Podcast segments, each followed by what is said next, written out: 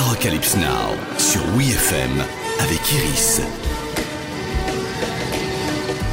Bonjour à toutes et à tous, c'est lundi et on parle musique et cinéma sur WeFM. Top Gun Maverick continue de tutoyer les sommets et Tom Cruise nous prouve à quel point, 36 ans après le premier opus, il est toujours redoutablement efficace.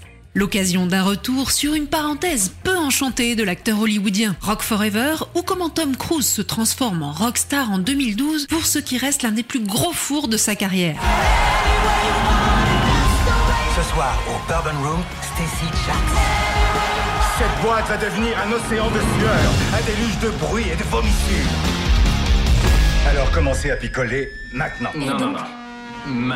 Pourtant, si cette adaptation de la comédie musicale de Broadway Rock of Ages se noie dans l'eau de rose du premier degré avec son histoire d'amour entre deux petits jeunes avides de gloire et de rock, les seconds rôles, eux, campés par un casting de dingue, d'Alec Baldwin à Catherine Zeta-Jones en passant par Paul Giamatti ou Russell Brand, embarquent le film sur le chemin de l'ironie parodique, bienveillante et pleine d'outrance. Même si, ok, il faut être adepte du second, voire du 90e degré et des bons vieux morceaux de rock FM qui parsèment le film, se déroulant en 1987. Et il faut voir Tom Cruise dans le rôle de Stacy Jacks, célébrissime star du rock dont le concert dans une boîte du Sunset Strip d'Hollywood doit la sauver de la faillite.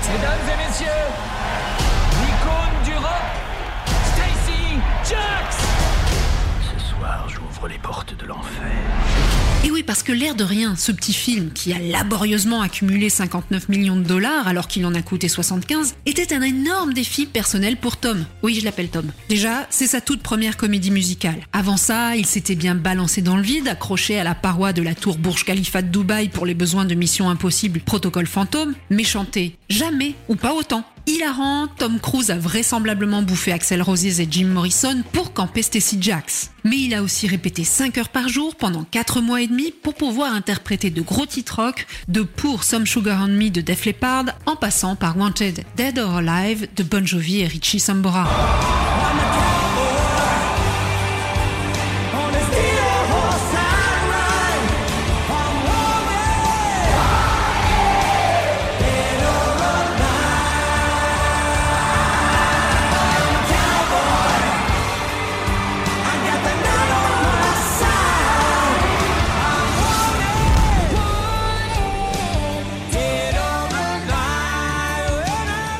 Parce que oui, c'est lui qui chante et c'est franchement pas si mal. Le morceau, lui, reprend le lexique du vieux cowboy pour décrire la solitude de la rockstar. Écrit en un jour, il figure sur le troisième album de Bon Jovi et Sambora, Slippery When Wet. Mais Wanted Dead or Alive n'est qu'un morceau parmi la flopée de tubes de Rock Forever où l'on entend des reprises de Def Leppard, Foreigner, Journey, Poison, REO Speedwagon, Scorpion ou encore Twisted Sister. Et même si, quelques temps après, Alec Baldwin qualifiera Rock Forever de film son rôle de patron de boîte face à Russell Brand dans le rôle de son adjoint reste un des plus drôles dans le genre. Le summum du grand n'importe quoi étant atteint par la scène où ils se déclarent mutuellement leur amour sur Can't Fight This Feeling Anymore.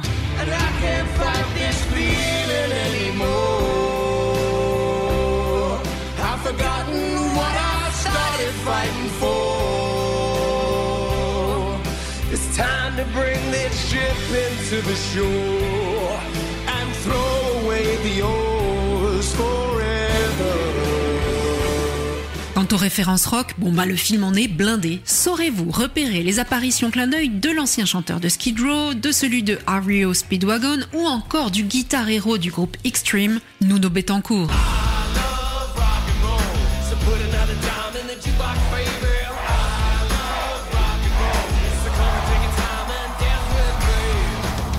Arocalypse Now, c'est fini pour aujourd'hui. Rendez-vous lundi prochain pour un nouvel épisode. Retrouvez tous les épisodes d'Arocalypse Now en podcast sur WeFM.fr.